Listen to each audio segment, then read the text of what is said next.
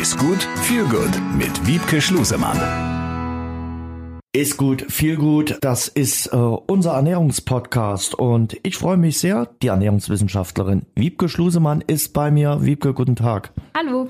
Wiebke, wie wichtig ist das Frühstück für dich? Für mich ist das Frühstück sehr wichtig. Das kann, äh, glaube ich, auch jeder aus meinem näheren Umfeld bestätigen, weil ich vor dem Frühstück meistens nicht so gut gelaunt bin. Bist du auch knorrig, wenn du kein gutes Frühstück bekommst? Ja, definitiv. Äh, Es ist ja so die, die allgemeine Meinung, dass man sagt, okay, ein gutes Frühstück bestimmt auch so, ja, die Tagesweise, auch äh, was die Ernährung äh, betrifft. Man sollte auf das Frühstück sehr großen Wert legen bei der Ernährung. Manche äh, sagen, okay, mir reicht eine, eine halbe Schnitte, aber das ist nicht gut, oder? Ähm, jein, also es stimmt schon, dass Frühstück wichtig ist und dass das Frühstück ähm, den Tag so ein bisschen bestimmt. Aber es ist jetzt nicht kriegsentscheidend, ob ich ähm, morgens um sechs, wenn ich aufstehe, um 6.15 Uhr frühstücke oder ob ich sage, ich kann um 6.15 Uhr noch nicht frühstücken, ich esse um acht was. Wichtig ist, dass man ähm, da auch auf sein inneres Gefühl hört. Wenn man dann um 6.15 Uhr was isst und einem danach schlecht ist, hat man auch nichts gewonnen. Das ist schon individuell ähm, sehr unterschiedlich. Aber es ist so, dass der Körper oder vor allem auch das Gehirn, um leistungsfähig zu sein, Energie braucht und deswegen sollte man morgens Energie zuführen, weil nachts der Körper einfach ähm, quasi die Energiereserven verbraucht und morgens neue zugeführt werden sollten. Hm.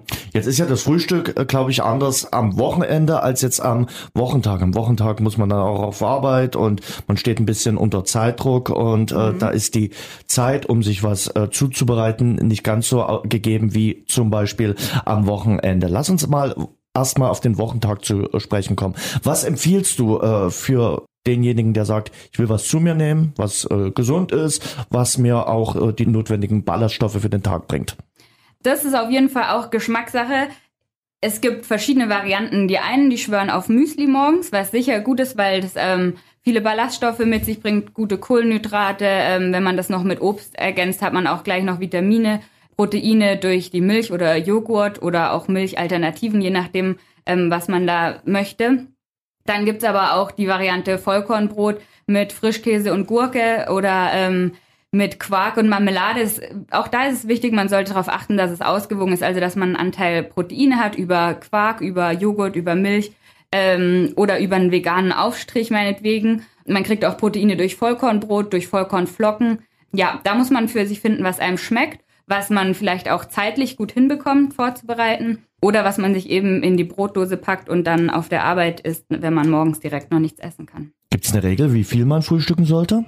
Ähm, generell sollte man bei der Ernährung darauf achten oder versuchen, sein Hunger- und Sättigungsgefühl so ein bisschen wieder zu entdecken. Ich glaube, das ähm, verlieren viele im Erwachsenenalter und das bestimmt dann auch das Frühstück. Und wenn ich beim Frühstück merke, ich bin satt, dann packe ich das besser ein, nimm's mit und habe vielleicht zwei Stunden später nochmal Hunger und esse es dann, als sich das reinzuzwängen.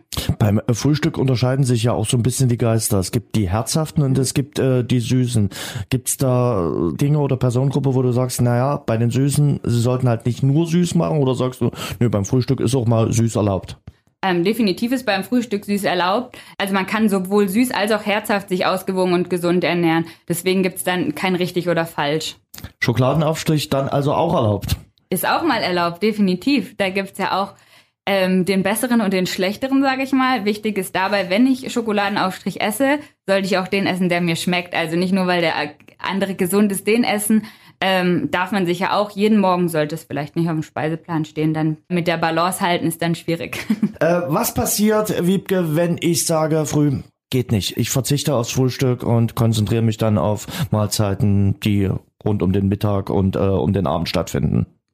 Ähm, ja, wie gesagt, man sollte sich morgens nichts reinzwängen, wenn man ähm, gar nicht das Bedürfnis oder das Gefühl hat, was zu vertragen. Man kann zum Beispiel versuchen, dann ähm, ein Smoothie oder ähm, einen Joghurtdrink oder eine Buttermilch oder so zu trinken, einfach, dass man so einen gewissen, ähm, so einen gewissen Anteil Nährstoffe schon mal hat.